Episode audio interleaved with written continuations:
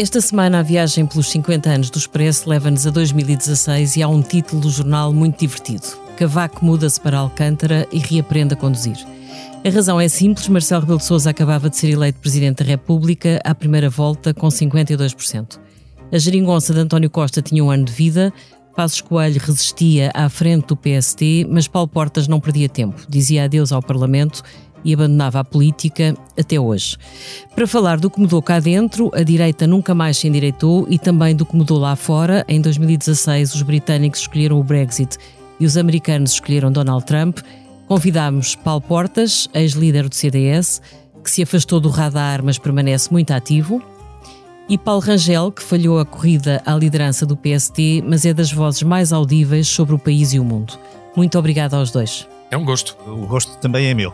Este é o podcast Liberdade para Pensar. O apoio técnico é do João Martins e eu sou Ângela Silva.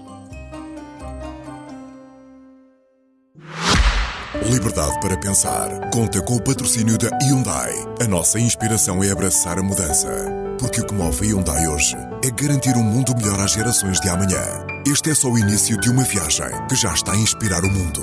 Hyundai. Mudamos o futuro.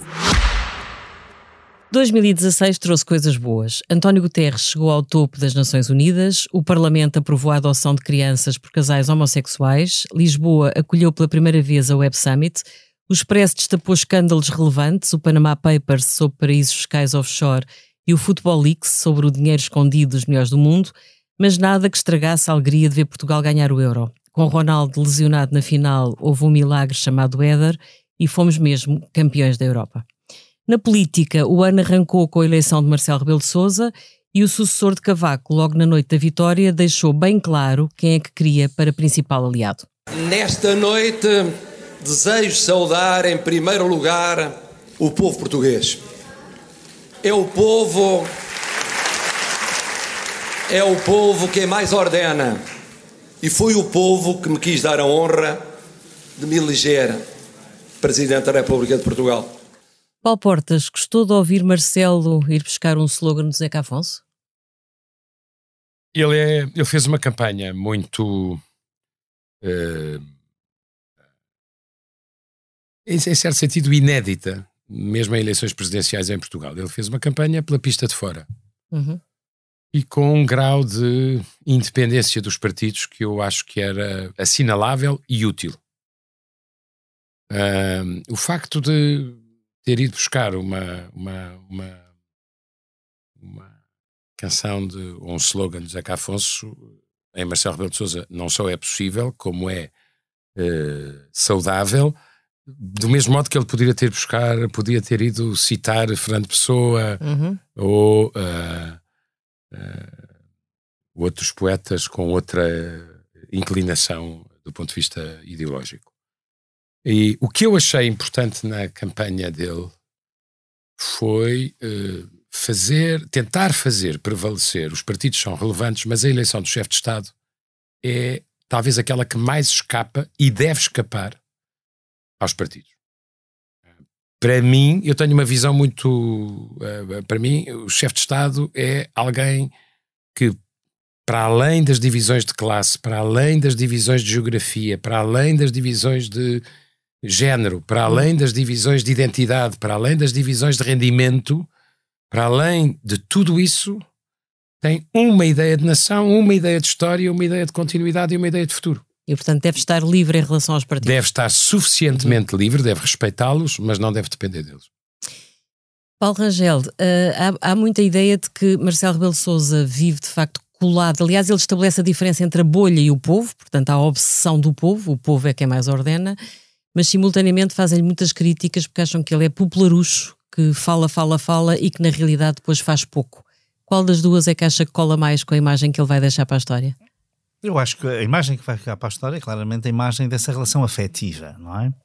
Mas isso corresponde, eu, apesar de tudo, uh, uh, acho que isso corresponde a uma oscilação típica da política portuguesa. Eu acho que nós oscilamos, gostamos de só de dois tipos de políticos. Ou são muito austeros e contidos, com grande gravidade, e seriam estilo Ianes, Cavaco Silva e eventualmente Passo Escolho também, ou há um estilo, digamos, mais alegre, mais bonacheirão, e esse é o estilo Mário Soares e é também o Marcelo Belo Souza, que são, pessoas, são personalidades totalmente diferentes, sob todos os pontos de vista, mas que encarnam estas duas figuras. Portanto, eu acho que esse lado de grande proximidade às pessoas, de uma atuação desconcertante, uh, vai ficar. E vai ficar uma, uma coisa interessante. Uh, no fundo, Marcelo Belo Souza Uh, uh, protagoniza um bocadinho aquela ideia de que, que, se falava às vezes nas monarquias em que uh, as elites estavam longe do povo, mas o monarca tinha uma ligação direta ao povo, era mais popular uhum. do que propriamente aristocrata.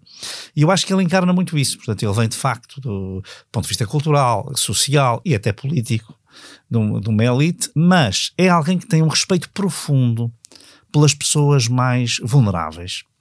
E isto eu até acho que é uma coisa que se nota, uh, uh, por exemplo, quando ele era comentador, notava-se muito. Uhum. Era uma pessoa que era extremamente mordaz, às vezes, enfim, verdadeiramente destrutiva, mas sempre com pessoas que estão por cima. Sim. Ou seja, com pessoas que uhum. ou pertencem à elite política ou pertencem a outro tipo de elites quando ele está em contacto com gente mais humilde, com mais dificuldades, ele torna-se uma pessoa, uh, uh, uh, digamos, muito identificada com esse sofrimento e com essa uhum. aquela ideia dos abraços que nós vimos, por exemplo, quando foram os incêndios depois, e essa proximidade. E eu acho que isso, ao fim, apesar de haver, de facto, Uh, muitas vezes eu acho que algum exagero. Uh, uh, o que vai a imagem que vai ficar é essa imagem de do presidente do povo, de um presidente, assim, de um presidente muito próximo do povo. Não é do uhum. povo no sentido de, de, ter o povo com ele politicamente, é uhum. de estar ao lado das pessoas, não é? E quem vier a seguir, depois desse desse legado, é possível um presidente da República, é possível ganhar as presidenciais? Com um perfil, o tal perfil mais austero, mais frio, mais distanciado? Paulo Portas, acha que sim? Ou acha que o legado de Marcelo vai, vai deixar rasto para as próximas presidenciais? Eu acho que. Hum, no sentido do país estar viciado na proximidade. É irrepetível com personalidade. E qualquer tentativa de imitação não corre hum. bem. Uhum.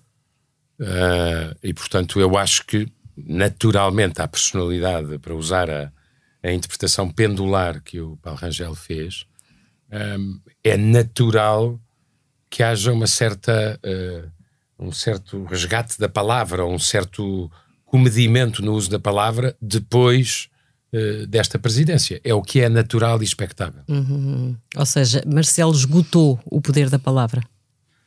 Ele tinha um mandato e depois outro para exercer, só é uh, responsável por esse tempo.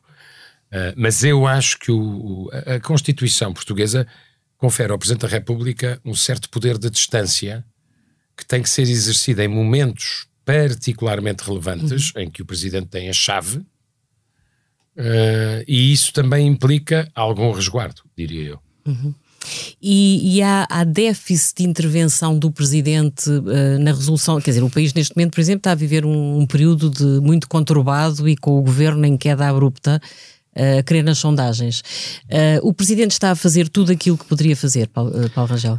Bom, uh, uh, deixe-me só dizer uma coisa ainda aqui sobre a palavra. Uh, eu uma vez, falando sobre o Presidente Cavaco Silva, que é no fundo o contraste mais imediato, não é? Com, e falava, que já acusou Marcelo de ter não saber usar a palavra. A economia da palavra, portanto ele Sim. tinha a economia da palavra, portanto geria os seus timings, etc. E eu sempre achei que, como uh, o professor Marcelo Rebelo de Souza era muito loquaz, às vezes até palavroso, e que estava e aparecia 10, 4, 10 ou 5 ou 6 vezes ao dia, todas as semanas estava várias vezes em vários sítios, que ele iria esgotar a palavra. Uhum. Uh, isto, eu estou a pegar nisto só por isso.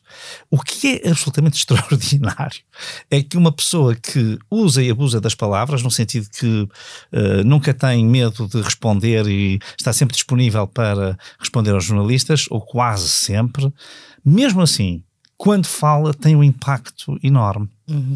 E, portanto, ele conseguiu, de facto, talvez ter, se quiser, duas escalas de palavra. Uma que é a palavra que alimenta a espuma dos dias e o dia a dia, mas também consegue, isso talvez tenha a ver com dotes, digamos, uhum. professorais, por um lado, eh, que é saber quando há uma matéria que realmente é importante, ele faz-se ouvir, eh, apesar uhum. de tudo, e fica tudo expectante do que é que ele vai dizer. Uh, e, portanto, o que seria um pouco estranho se houvesse uma banalização da palavra. Portanto, ele usou a palavra em grande quantidade, mas foi capaz de não a banalizar. Isto é um fenómeno de comunicação que eu acho uhum. que merecia alguma reflexão mais, uh, mas de facto eu devo dizer que ao fim de um ano ou dois de exercício presidencial, pensei isto vai haver um momento em que as pessoas, em que a palavra já não vai ter valor. Mas há muita gente que, que, que, que, que revela esse cansaço, que diz que já não pode ouvir o Marcelo. Eu, eu, penso que há pessoas que, que revelam esse cansaço. O que eu estou a dizer agora Sobretudo não é. na sua área política, eu, quer dizer, à direita há muita gente que acha que o Marcelo fala demais e faz pouco. Uh, mas o que eu diria, enfim, o Presidente o que pode fazer também não é muito, embora possa fazer coisas muito importantes em ocasiões uh, mas podia ou não, graves. Podia ou não ter feito mais, na sua opinião? Uh, não, eu sinceramente tenho aqui uma visão, sempre tive isto, enfim, na minha família política também me vão dizer, uh, vão-me criticar, mas eu acho que o Presidente que melhor interpretou os poderes presidenciais foi o Presidente Mário Soares. Uhum. Esta foi sempre a minha tese. Porque era uma pessoa bastante exigente com os governos. Não era complacente nem os desculpava. O que não quer dizer que estivesse uh, também sempre uh, a criticá-los. Uhum. E eu acho que isso torna os governos melhores. Uhum. E acho que isto às vezes o professor Marcelo Rebelo Sousa não compreendeu. Uhum. Que, ser, que para não haver soluções, digamos assim, drásticas, Uh, uh, é preciso pôr alguns corretivos pelo caminho. Uhum. Uh, e isso eu acho que às vezes ele não percebeu. Paulo Portas, acha que Marcelo Rebelo Sousa vai ainda aplicar o corretivo máximo antes do final do mandato? Ele passa a vida a falar na hipótese de voltar a dissolver o Parlamento. Como observador da política, o que é que acha? Acha que isso é plausível ou acha que é improvável que possa acontecer? Acho que se isso acontecer, a responsabilidade é totalmente do Primeiro-Ministro e da forma como ele uhum. não está a saber conduzir uma maioria absoluta, excepcional, que lhe foi entregue. As circunstâncias que podem levar o presidente um dia a usar esse poder têm que ser uh, de uma tal gravidade que se tornem absolutamente compreensíveis pelo país e, por outro lado, não sejam desmentidas pelo ato eleitoral que se lhe segue. Seguinte. Uhum, uhum. E, e, portanto, quer dizer, em tese, sem estar a fazer considerações sobre os casos em particular, só acontece isso com uma maioria absoluta se a deterioração continuar a ser muito eh, significativo. Já vamos à, à, alternativa que há ou não há, mas queria só perguntar outra coisa. O Paulo seguramente votou Marcelo. Se ele se é público e notório. Se ele se recandidatasse, voltava a votar nele?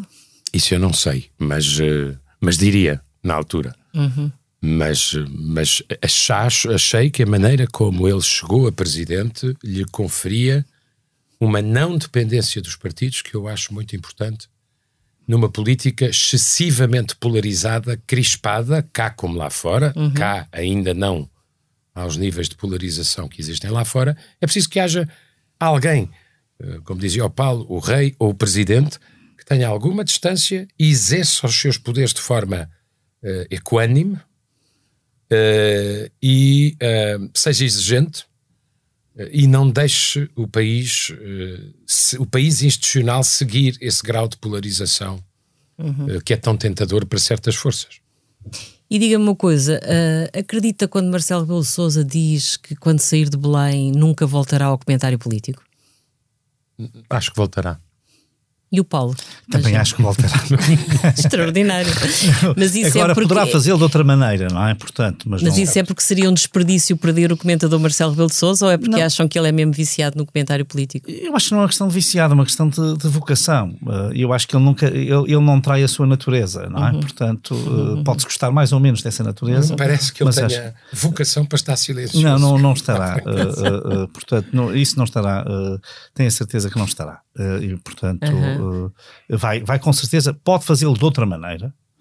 Uh, e porventura até com outra autoridade uh, que não tinha antes, sendo que antes já tinha uma autoridade, digamos, puramente mediática, agora será com outra legitimidade. Uh, mas eu devo dizer que eu que votaria nele outra vez, votaria. Mas acho muito bom que não tínhamos de votar. Uhum. Isto é, eu acho que é o princípio de renovação de mandatos, ou até de haver só um mandato, uhum. que é para o sistema muito, muito positivo. Claro, claro. E, portanto, ainda bem que não temos esse, essa questão para Essa pôr. situação. Paulo Portas, o seu nome é que não sai da lista dos candidatos, do, dos possíveis candidatos presidenciais. Isso faz sentido? Aparentemente até saiu. Mas.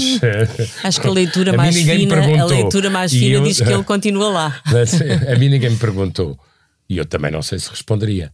Mas, ahm, mas para o caso, ah, estamos a anos da eleição de 2026. É cedo para falar disso.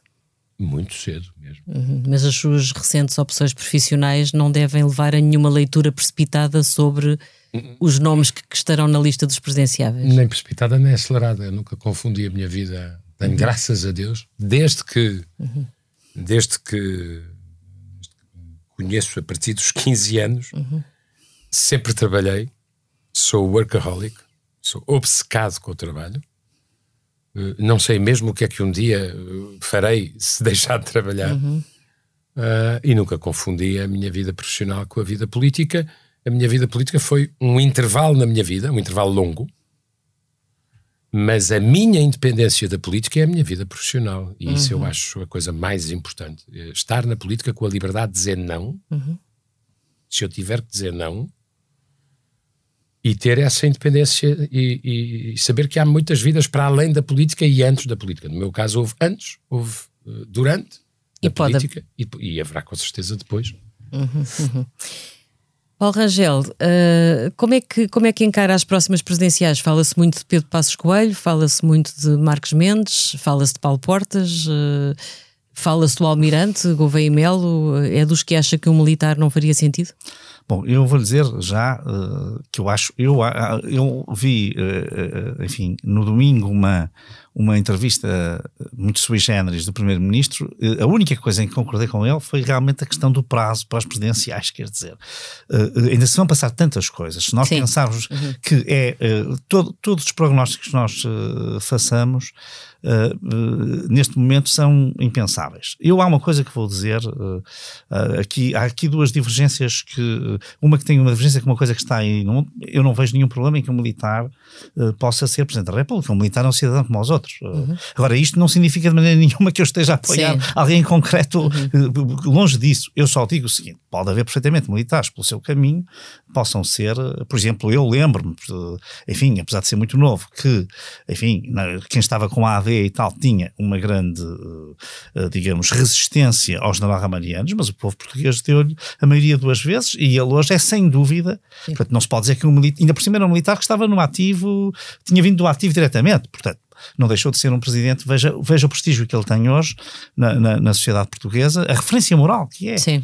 Ah, ah, e portanto, ah, sinceramente, eu acho que nós não devemos, não devemos pôr ninguém de fora só porque é isto ou porque é aquilo. O que não quer dizer que aquilo que é normal numa democracia ah, consolidada é que sim, mas o, general de Gaulle também era, também era militar e não deixou de ser um grande presidente. Dizer, enfim, ah, sinceramente, acho que essa é. Há, há uma coisa só que, que, que, que, que- que queria dizer quanto a isso: é.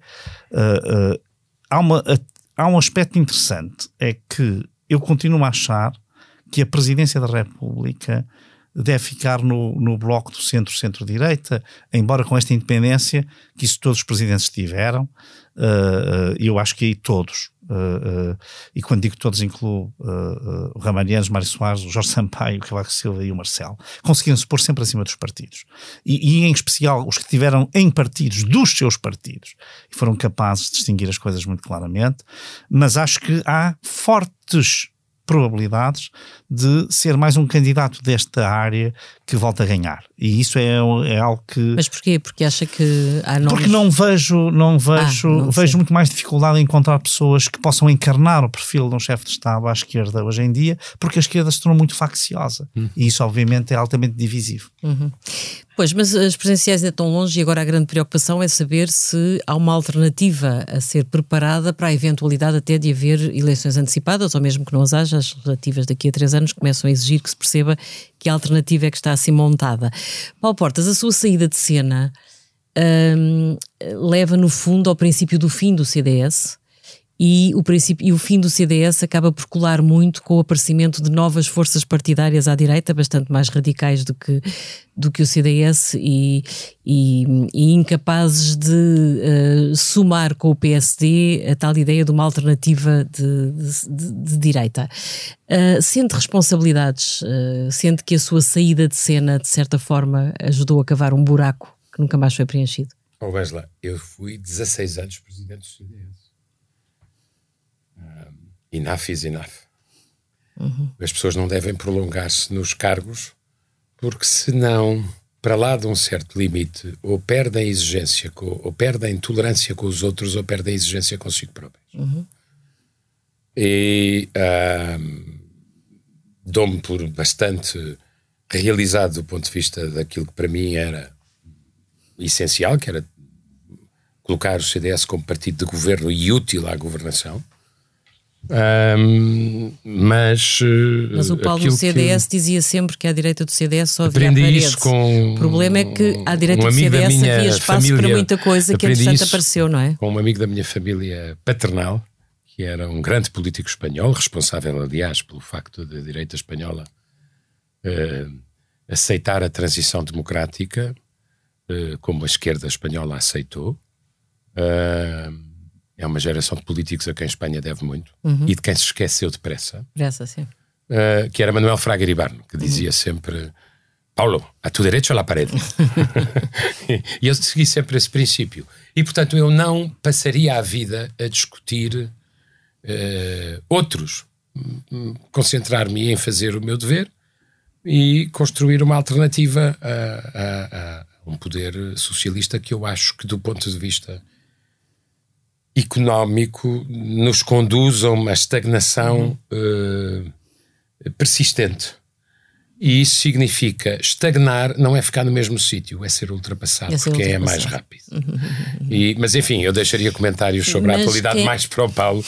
Que, mas então de quem que é, que é a responsabilidade de aparecer um partido Posso como o Chega ou a Iniciativa coisa. Liberal? Ainda gostava era... de ouvir a Paulo Portas sobre isso. Mas eu só queria, uh, sem fazer grandes uh, peregrinações por questões conjunturais, um, nada na chamada democracia digital é definitivo. Tudo é infinitamente veloz, uhum. transformável, substituível, e é por isso que as pessoas, além do mais, têm uma certa noção e um certo receio de estarem a perder o eixo. As pessoas. É, é, tudo tão, tão, tão magicamente veloz e tão tragicamente rápido uhum. que não daria nenhum facto desses por definitivo. O que acha, um, acha que o Chega pode ser um fenómeno passageiro?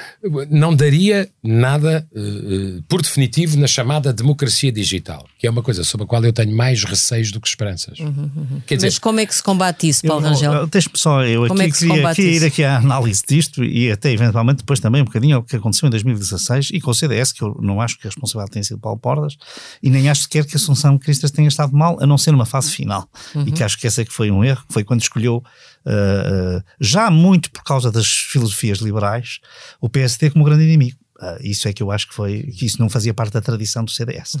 Até às vezes o CDS era um bocadinho injusto com o, o PSD com o CDS, mas não o contrário. Mas vamos aqui a problemas mais estruturais. O meu problema não são as instituições, não estou muito de acordo. Uh, o que mudou verdadeiramente é a relação com o território, embora isto tenha a ver justamente. Portanto, estas democracias são pós-territoriais. O que é que acontece?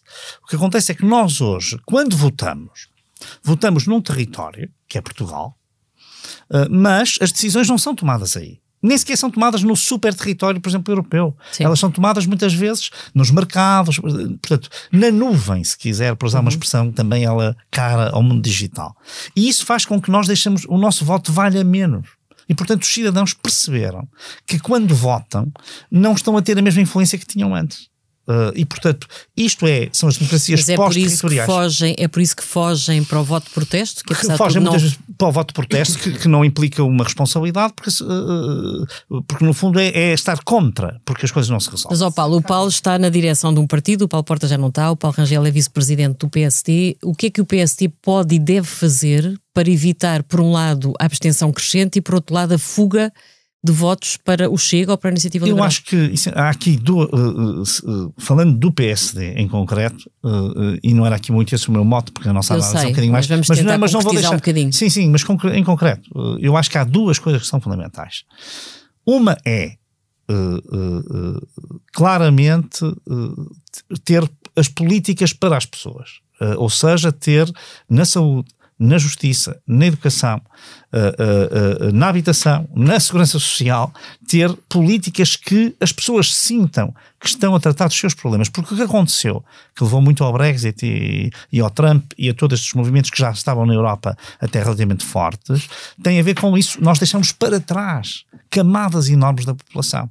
A globalização, digitalização deu um salto brutal em termos económicos, mas deixou para trás aquelas gerações de trabalhadores e trabalhadoras que não estavam. Portanto, é preciso isso. E segunda coisa, talvez esta seja mais uh, picante, mas que eu acho que é muito importante, é combater a irresponsabilidade política, porque estes políticos que surgem no volátil, não é? Eu costumo dizer, enfim, uh, são os políticos da, da, da zona La Donna Immobile, de, não é? Portanto, é no fundo, é canção, é, é, hoje é isto, amanhã é aquilo. Alguns deles até já, já cantam. Uh, cantam, fazem, cantam, na, uhum. parecem uma espécie de chat GPT, uh, mas que canta, não é? Portanto, agora vamos criar aqui uma, uma cantiga sobre isto. isto. Isto cria o quê? Irresponsabilidade e maturidade.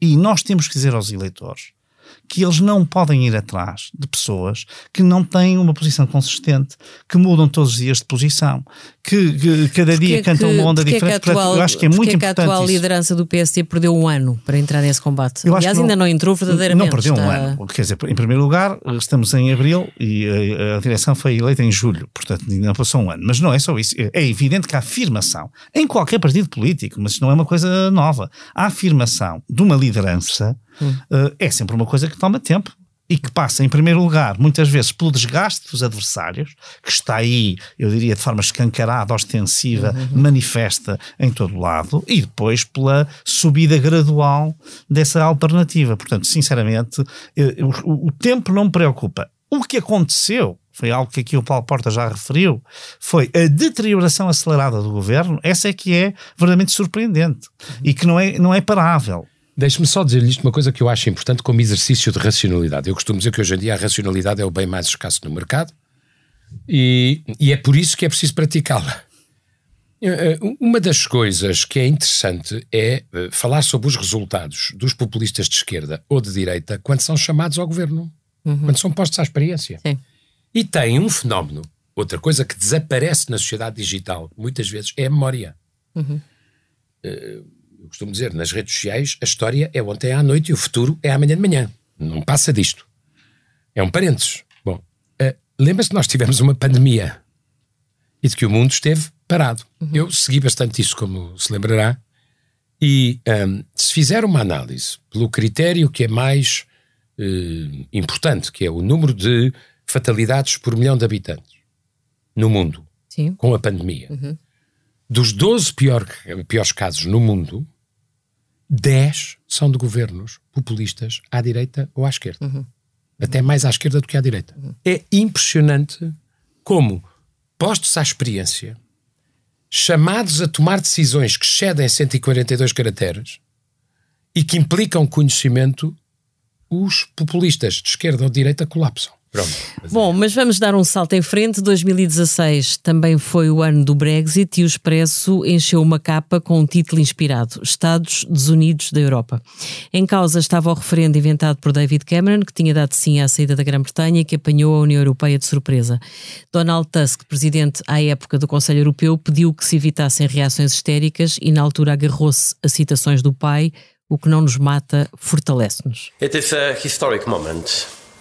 But for sure not a moment for hysterical reactions. I want to reassure everyone that we are prepared also for this negative scenario.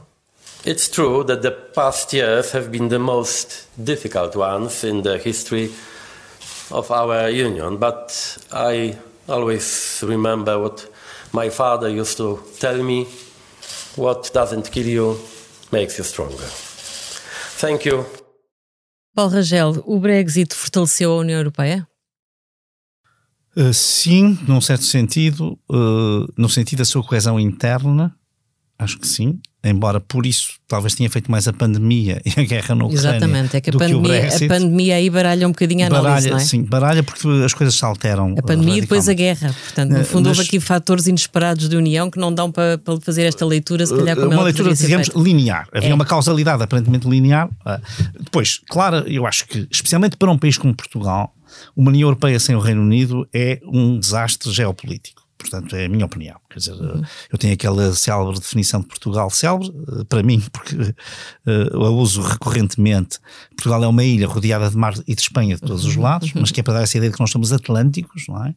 E, portanto, para nós, uma Europa que não seja atlântica, é uma Europa que verdadeiramente não nos interessa no nosso projeto nacional.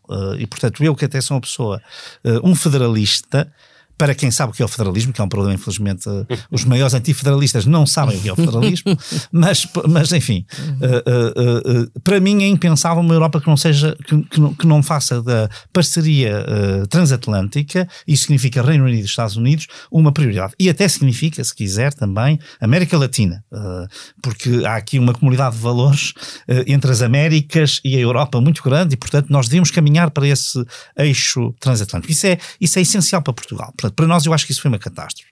Agora, isto resulta de quê? Resulta mais uma vez. Uh, repara, o Cameron, em rigor, não queria fazer um referendo. Uh, ele, ele prometeu, porque senão uh, perderia a sua liderança. Portanto, Sim. mais uma vez, estamos aqui. uh, isto é uma coisa muito de Shakespeare, em que as, as ambições não é, uh, de cada um é que fizeram as escolhas. Ele teve sorte em não ter maioria absoluta em 2010. Isso fez com que ele não tivesse que fazer referendo. Depois teve um azar enorme, com menos votos teve maioria absoluta em 2015. E, portanto, já não tinha um parceiro de coligação a dizer que não queria referendo nenhum. E foi obrigado a fazer um referendo. E, portanto, isto tem toda. Repare, se nós víssemos, enfim, uh, as bruxas no Macbeth, ou um coro grego numa tragédia, ou o fantasma no Hamlet, isto é exatamente isso. A dada altura, tudo se encaminhou para que acontecesse esse desastre, que eu acho que provou duas coisas. Primeiro, aquela sociedade da globalização e digitalização, que são coisas boas em si, deixou muita gente para trás, e isso era claro, por exemplo, no mapa do norte de Inglaterra. É?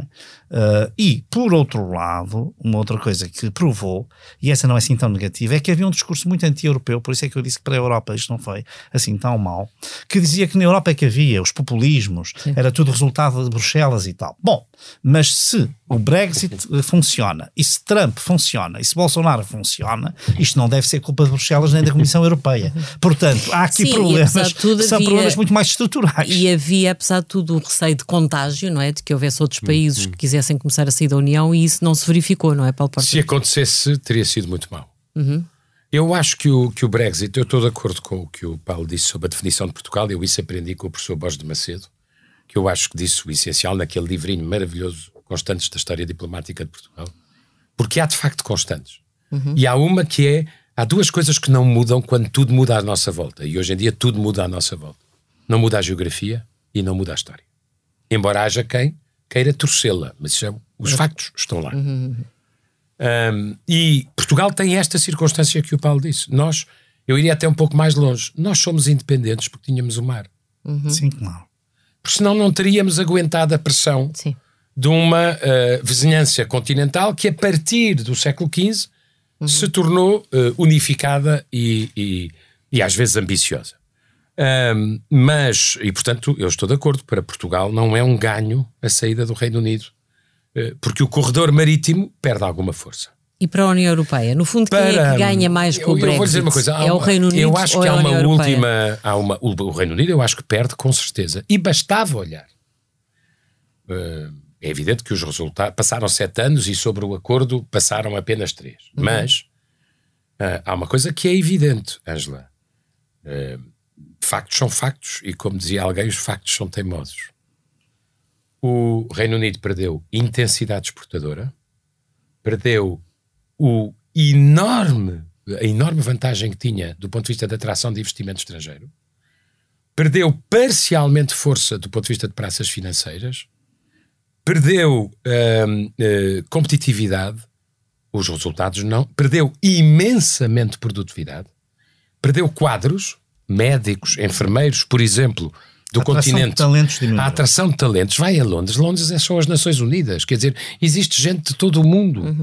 E eles Uh, o que é que eu acho que foi que aconteceu? Mas, Também queria deixar aqui. Eu acho que foi o último. A guerra mostrou-nos que foi sem o último Estados grito, Unidos e sem Grã-Bretanha, provavelmente mas por uma razão muito a Europa simples. não se aguentava. O que é que seja, a Europa, o peso do Reino Unido é inquestionável. o que é que a Europa perde? Uma das duas potências nucleares, Reino Unido e França. Sim. Portanto, as únicas que são respeitadas pela lei da força Uhum. e têm a força para ser respeitadas, não para a usar. Perde um dos, dos assentos no Conselho de Segurança, eh, com direito de veto, que é o Reino Unido.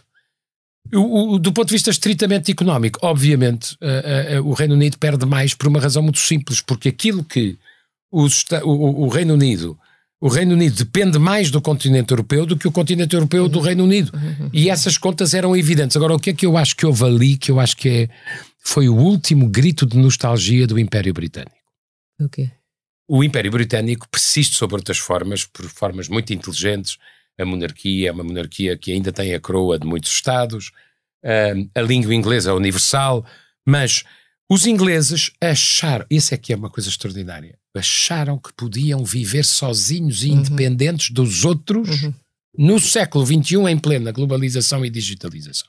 Paulo Rangel, e é, é possível pensar num regresso do Reino Unido à União Europeia? Pensar é sempre a liberdade para pensar, diz o Expresso. Portanto, eh, eh, eh, creio que isso ainda está no- nas margens da liberdade e não da libertinagem pensar que isso é possível. O Reino Unido está hoje muito mais friendly, se quiser assim, eh, porque está a sofrer as consequências, aquelas que há, que há pouco Paulo Portas muito bem descreveu, eh, eh, no fundo de um certo inverno, se quiser, ou de um outono muito duro, resultante do pós-Brexit. é? Estão agora a ter esse choque com a realidade e isso eu acho que poderia, faz crescer claramente o apoio. Seria muito difícil reverter isto. Iria criar com este eh, Portanto, acho que isso precisa talvez de mais tempo. Ok. Há uma coisa interessante. Quando Macron propôs aquela instituição, que enfim é uma coisa um pouco fictícia, que é a Comunidade Política Europeia, para agregar os países europeus que estão fora da União Europeia eh, eh, eh, e, e, no fundo, para acomodar um bocadinho futuros membros da União Europeia estarem ali num limbo, o Reino Unido disse logo que sim. E até já está marcada uma reunião para Londres, enfim, agora será. A Ucrânia ajudou. A Ucrânia ajudou. A Os Ucrânia ingleses ajudou são bravos Uhum, e eh, sempre foram liderantes nas questões eh, militares. do ponto de vista de segurança e de preservação das liberdades, porque vamos lá ver, isto é para além de uma questão geopolítica, tem a ver se as pessoas não tiverem questões de princípio na guerra e deviam ter, porque estamos no século XXI e existe o direito internacional, mas ao menos têm que ter uma, um princípio de prudência. É que se Putin prevalecer na Ucrânia, não para na Ucrânia. Sim, claro. E a próxima etapa é no território da NATO e da União Europeia. União Europeia, e é isso que torna. dizer, Não é possível aos europeus eh, não fazerem tudo o que estiver ao seu alcance para que ele seja derrotado na Ucrânia ou tenha que retirar. É, isto, eu acho que a guerra trouxe uma grande união. Uma grande trouxe união, era uma esse grande o meu união, ponto. Uh, um- uma facilidade de diálogo enorme. Enorme. E uma grande admiração também pelo Reino Unido, porque o Reino Unido foi o que se dispôs primeiro. Desde logo. Sim. É a bravura. Mas só queria dizer isto: é que eu tenho a sensação, cada vez que eu ouço o Rishi Sunak, eu não sei quanto tempo é que ele durará, se entregará, como é natural, à alternância o poder no final do seu mandato, mas eu tenho o pressentimento, ele é muito inteligente, experiente na área económica. Eu tenho a sensação que ele já percebeu que o Brexit não resultou. Ele claramente sim. Mas há um tempo entre o perceber Claro. e o declarar que as coisas são o que são, que, sobretudo quando são um fracasso. Sim, é preciso dar tempo. É muito difícil agora. Aham. Reverter a decisão é muito difícil. É Mas muito há difícil. um dado que eu gostava de acrescentar, eu não sei se o Paulo concorda com isto. Eu achei. hum, Eu acho que a gênese daquilo a que o Primeiro-Ministro chama bazuca Uhum. foi o risco de um segundo Brexit parcial. E isso fica a dever-se à chanceler Merkel, que agora está menos na moda do que já esteve há uns meses atrás, por causa das, dos problemas. Mas o, um Da segundo. Brexit parcial de, de, de quem? Lembre-se de Itália, Teresa. Ah, sim. Lembre-se de Itália, sobretudo o Cinque Stelle e a Liga Norte, Uhum. que estavam a pensar numa suspensão da participação no euro que ninguém conhece como se faria. E eu acho que se tem havido uma segunda circunstância, eu acho que isso quase dinamitava as possibilidades. Dizem Não, que a chanceler Merkel, que conhece muito bem a Itália, passava lá férias E de montanha. Sim, e, as campainhas tocaram e as campainhas que tocaram. Mas eu devo, aqui, eu devo aqui dizer que, apesar de haver aqui uma certa. Aqui há uma política que emergiu que é o Ursula von der Leyen, que é a continuação, é o braço longo, é a longa manos de Merkel, uhum. foi sempre a pessoa que ela quis para substituir, embora na CDU ela não tivesse nunca uh, uh, o sucesso suficiente para o fazer.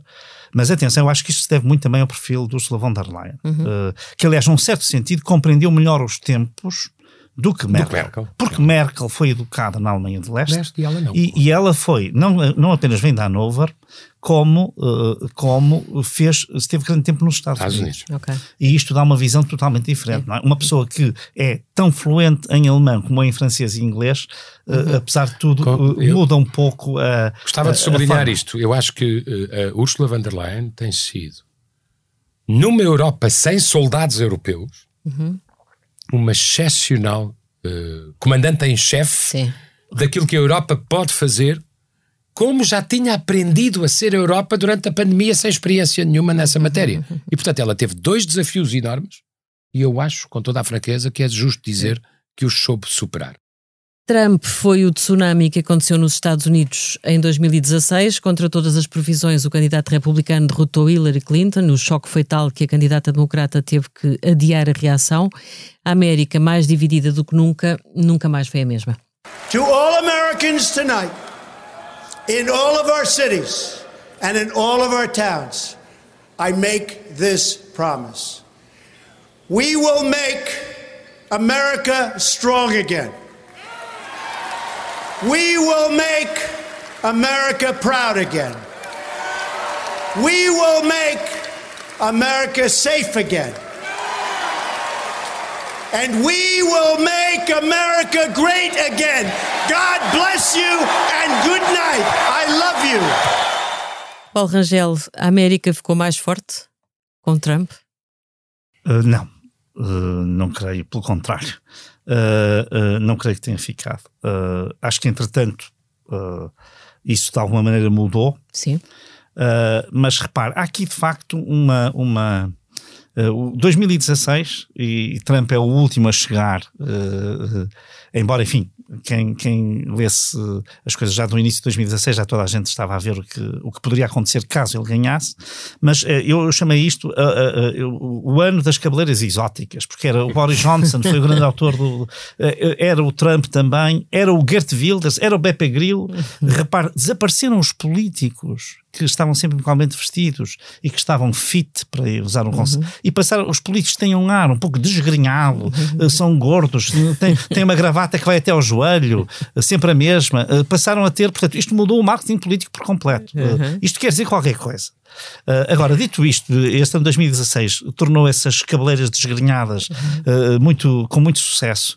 O Trump, do meu ponto de vista, Uh, a primeira grande falha que ele exibe, para além de. Uh, é a relação com a Rússia, que mostra que ele estava dependente da Rússia. A Rússia interferiu no referendo uh, do Brexit, a Rússia interferiu nas eleições americanas.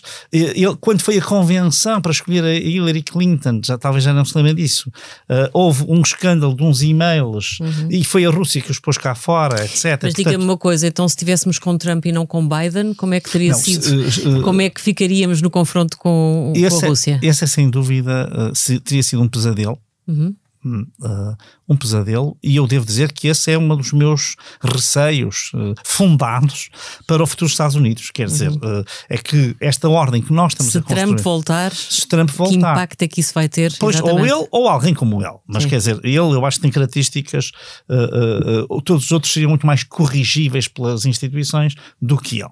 E depois o assalto que ele fez, repare, à própria democracia, isto é um aspecto, já é, obviamente é, é, é 2020, uh, 21, mas Sim. quer dizer, é de facto algo gravíssimo, portanto, nós já tínhamos essa ideia de que ele não tinha nenhum zelo institucional, mas quiser fomentar uma, uma, um, uma revolta daquelas é uma coisa terrível.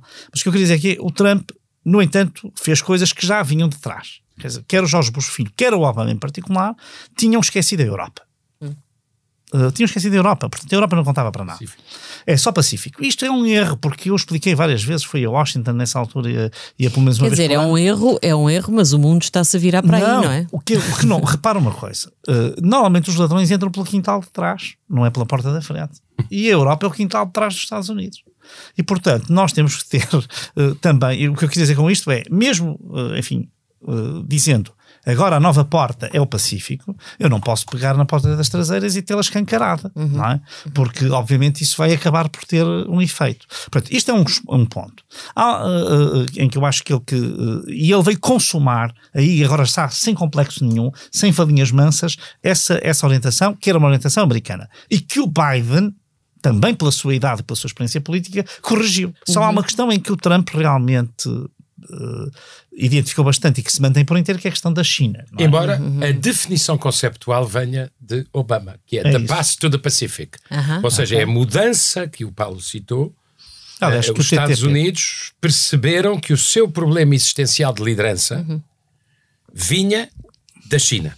Certo. Conceptualmente perceberam-no com Obama, a seguir na prática, uh, uh, Trump tirou as consequências e Biden não só tirou as consequências, como as duplicou. Uhum.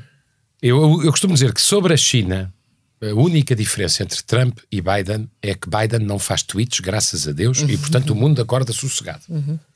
Agora, mas, oh Paulo, mas esta viragem, mas esse é o problema existencial de qualquer presidente. Pacífico, esse é o problema. Uh, que, eh, como é que deixa a Europa? Quais são as escolhas que a Europa Eu tem que fazer? Que isso, a Europa tem um, um, O Paulo situou bem a questão. Biden regressou às alianças clássicas dos Estados Unidos, reconhecendo que o seu principal problema estava, obviamente, na China, porque a China é o desafio à liderança global dos Estados Unidos. Uhum. Assumidamente, não há qualquer comparação entre Deng Xiaoping e Xi Jinping desse ponto de vista. Sim. Um, e uh, uh, uh, o, o, que eu acho, eu costumo dizer uma coisa, as pessoas hoje em dia a memória é muito curta. O maior erro de política externa de Trump é no primeiro dia da posse no primeiro mandato. Uhum. Quando ele abandona o Tratado do Pacífico. Uhum. O TTP. O TTP. O deixando os aliados da América no Pacífico, como se diria no Brasil, no mato sem cachorro. Sim. Quer dizer, deixando. Sim, mas esse virar-se para dentro, esse fechamento para dentro, é uma coisa que já foi ultrapassada por Biden, não é? Mas quer dizer, não, mas espera aí, é que, isso, é que eh, dois anos depois de os Estados Unidos saírem do Tratado do Pacífico, portanto, deixando o Japão, a Coreia, a Austrália. Indonésia, as Filipinas, a uhum. Austrália, a Tailândia mesmo, sem, uh, uh, uh, sem uma zona de comércio com os americanos confortável, os chineses fizeram o acordo de comércio mais low cost uhum. mas que é o maior do mundo neste momento, precisamente com os países do Pacífico. E, portanto, uhum. em globalização há uma regra. Ela tem que ser melhor gerida, mas não vamos deixar de viver nela. E, portanto, quem sai do mundo esse espaço não é rapidamente para o seu lugar. Portanto, Bom, acha que aí há uma perda inevitável dos Estados Unidos relativamente à China? Não, há um desafio do, da China em relação aos Estados Unidos. Os Estados Unidos é a potência, são a potência incumbente e continuarão a ser por muito tempo, a menos que uhum que comecem a, aos tiros uns com os outros, isso aí já não, eh, a gente já não sabe. Mas quer dizer, a força dos Estados Unidos não é o sistema político, a força dos Estados Unidos é a economia americana, são as universidades americanas, é a ciência americana, é a diversidade americana. Ou mais lá, só para ter a noção, nas 500 maiores empresas americanas, 40% foram criadas por imigrantes ou filhos de imigrantes. Uhum, foi e, portanto, fantástico. Sim. A América, que é para onde as pessoas querem emigrar, uh, ainda é o país onde se pode realizar um sonho com trabalho e com esforço. Uhum. Muito trabalho e muito esforço. Uhum. Mas dito isto, obviamente é o problema existencial de qualquer presidente dos Estados Unidos. É o desafio de liderança que não é só nas mercadorias, é na economia digital. Uhum. Angela, de, nas 10 maiores companhias digitais do mundo, 6 são americanas, 4 são é. chinesas. O que é preocupante. Agora, a Europa tem aqui um pequeno, uma pequena subtileza. E essa é muito difícil de gerir e nós estamos a ver todas as semanas o problema da gestão ainda não equilibrada dessa, dessa, dessa, dessa diferença. A Europa é e deve continuar a ser aliada de segurança, defesa e valores dos Estados Unidos. Uhum. Uhum. Mas é rival dos Estados Unidos do ponto de vista económico. Uhum. E isto implica uh, uh, os, os, Estados Unidos e a China, por razões diferentes, quererão convencer o hemisfério norte e o hemisfério sul de que é preciso fazer opções dilemáticas, que uhum. tudo são questões de segurança nacional. É. Mesmo vender uhum. botões para camisas pode ameaçar a segurança nacional de um país. É, mas, ó Paulo Rangel, isso... é exatamente isso que eu gostava de lhe perguntar. E a Europa, como é que gera esta, este, este clima de escolha dilemática, não é? Porque quer se queira, quer não, embora as pessoas continuem a querer emigrar para os Estados Unidos e não queiram emigrar para a China, mas verdadeiramente a Europa Europa, como é que se coloca neste... Não querem, sobretudo, emigrar para a Rússia, já reparou? Devo dizer aqui que, do ponto de vista económico, nós hoje temos um problema. O Biden, eh, nomeadamente para combater a inflação, teve um, um pacote uh, gigantesco de apoio à economia americana que é altamente lesivo da nossa capacidade exportadora para, para os Estados Unidos. A Ursula von der Leyen já conseguiu mitigar um pouco isto, mas continua a ser um problema. E é claro que eu acho que a Europa tem de se reforçar economicamente muito. Mas eu, apesar de tudo, tenho, não alinho por aquele discurso do presidente Macron, Uh, que é o de que nós tínhamos um terceiro poder, não é? Uhum. Não, a Europa é o maior bloco comercial do mundo se tiver a lucidez de se manter é. unida.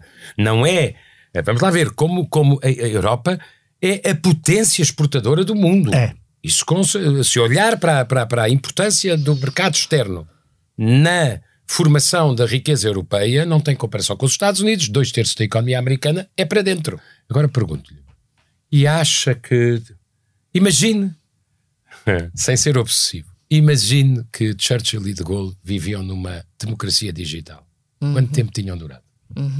Não tinham pois. nada de simpático Sim, a dizer às pessoas. Isso era uma grande conversa. Não, não é tinha é nada, não tinham likes para colecionar, percebe? Como é que os velhos tinham... senadores da política podiam resistir hoje? Olha, sobretudo e, e a quem... podíamos perguntar como Angela, é que Mário Soares sobrevivia. Angela, era possível ir para um autocarro aqueles... dizer senhor guarda desapareça? Mas ouça, ainda assim há um bocadinho mais de há um suplemento de bravura em dizer a um povo que está a ser atacado uh, uh, nós vamos resistir.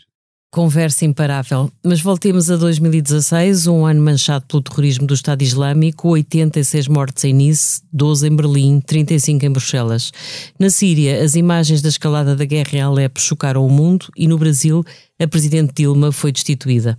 Por cá, os taxistas entraram em pé de guerra contra a Uber, ainda não se tinham habituado, e não fomos ao Festival da Eurovisão porque a RTP achou melhor repensar conteúdos. A verdade é que no ano seguinte o Salvador Sobral trouxe mesmo a taça.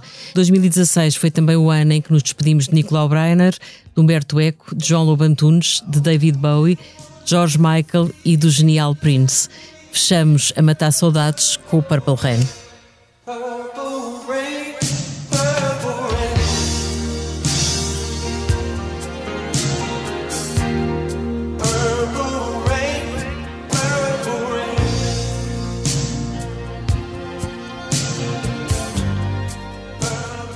Na próxima sexta-feira estará cá o Paulo Baldaia para nos levar até 1981 e depois a Cristina Figueiredo avança para 2015. Eu volto daqui a três semanas com 1982, o ano glorioso do Tony Silva de Hermano José. Até lá, fiquem bem.